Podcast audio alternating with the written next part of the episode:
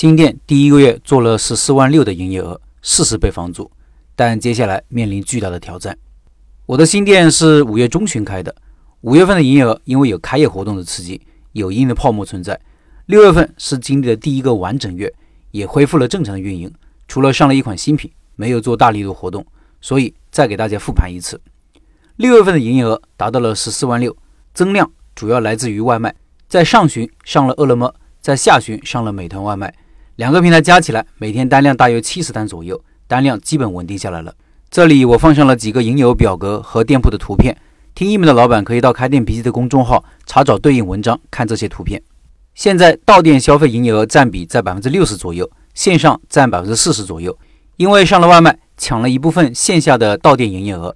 以前跟大家说过，在线下营业额比较理想的情况下，我其实不想外卖占比过高。对这个店来说，百分之四十的外卖占比还是嫌高了点。我理想的外卖占比是百分之三十以内，这个以后还需要时间来调整。现在女孩子即使就一百米距离也可能点外卖，为此我们设计的是让顾客点外卖付出的钱比到店消费要贵一些，这样一方面促进顾客到店消费，另一方面外卖利润也有保证。其实挺出乎我意外的。我开始觉得这个地方外卖潜力不大，因为我是在郊区，而且是在湖中的一个小岛上，方圆五公里没有移动写字楼，只有两三个小区和两所学校。按理说外卖没有多少的，没想到还可以。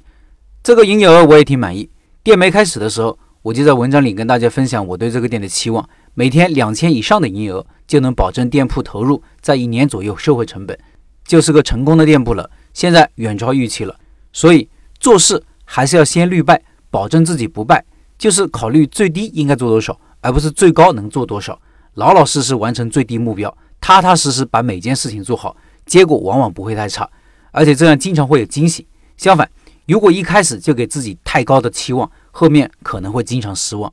这里提醒一下，新店我建议先把线下生意做好，然后做线上。理由很简单呀，我们是开实体店的，当然首先应该把线下的流量做好，然后再获取线上的流量。把店门口的顾客照顾好，满意了，做线上也是顺手推舟的事情。如果反过来做，难度会大幅提高。所谓近悦远来，说的就是你附近的人对你满意了，口碑就会传出去，离你远的人自然也会来。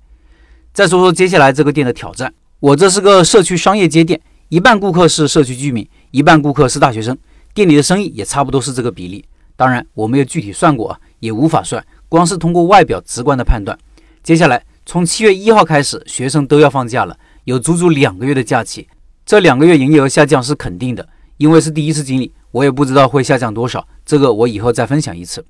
所以选择在学校旁边的店铺，在算账的时候一定要记得，学校每年是有三四个月假期的。如果是纯学生的商业街，有些店铺干脆就闭店休息。如果你不肯休息，最好是选择混合商圈，有学生、有白领、有社区居民，甚至有游客，这样就能起到对冲的作用。我这个店铺在选择的时候也考虑到这个问题，因为有社区居民的对冲，再加上外卖营业额的下降，应该还会在我的接受范围内。